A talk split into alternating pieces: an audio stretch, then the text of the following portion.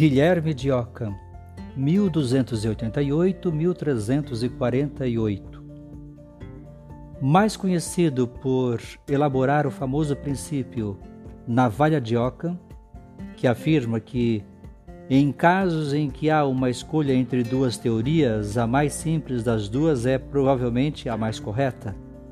Guilherme de Ockham foi um radical que inaugurou um novo enfoque filosófico empírico perseguido por controvérsias. Muito pouco se sabe sobre a vida de Guilherme. Há ainda alguma controvérsia quanto a seu local de nascimento, se foi em Oca, em Surrey ou na aldeia de mesmo nome em Yorkshire. Em algum momento foi ordenado frade franciscano e estudou e deu aulas na Universidade de Oxford, embora nunca tenha se formado. Sua vida foi controversa, não tanto por causa de sua filosofia, por vezes radical, embora suas opiniões francas atraíssem críticas consideráveis, mas por causa de seu envolvimento em uma polêmica na Igreja Católica.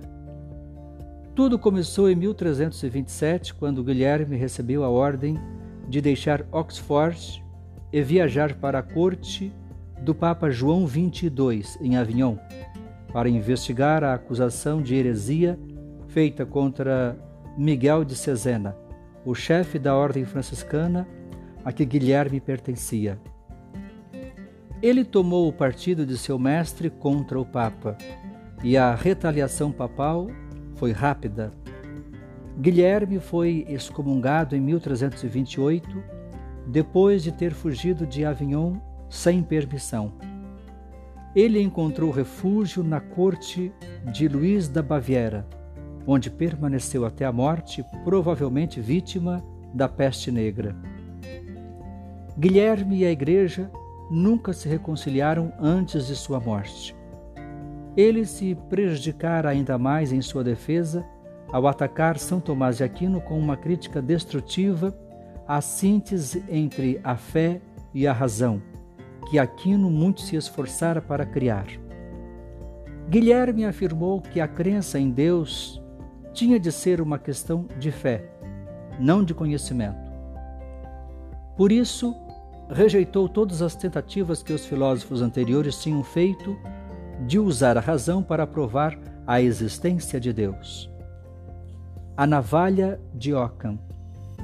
Guilherme apresentou outros argumentos radicais contrários às tendências contemporâneas do pensamento filosófico medieval.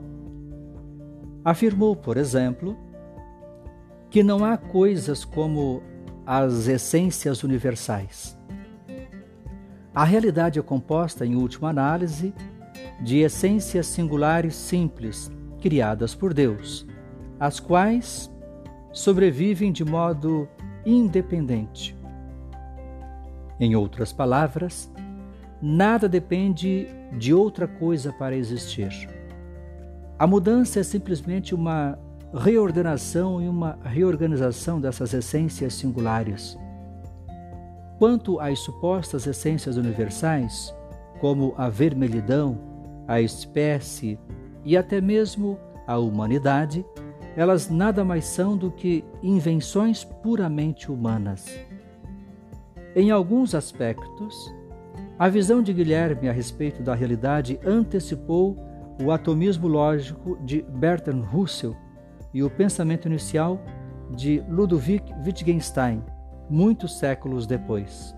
No entanto, ele é mais lembrado pela invenção do princípio metodológico hoje universalmente conhecido como a navalha de Ockham, que postula que se há duas explicações possíveis que sejam igualmente eficazes para explicar os mesmos dados, a mais complicada tem maior probabilidade de estar errada e a mais simples de estar correta.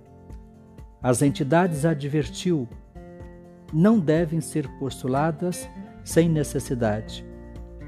Em outras palavras, supondo que todas as outras coisas sejam iguais, porque postular mais de uma coisa?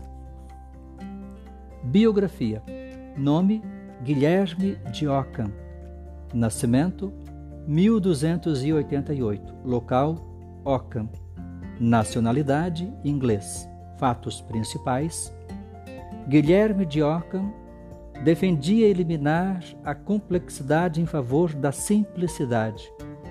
É inútil, ele teria dito, fazer com mais o que pode ser feito com menos. Morte 1348. Obras principais. Suma Lógica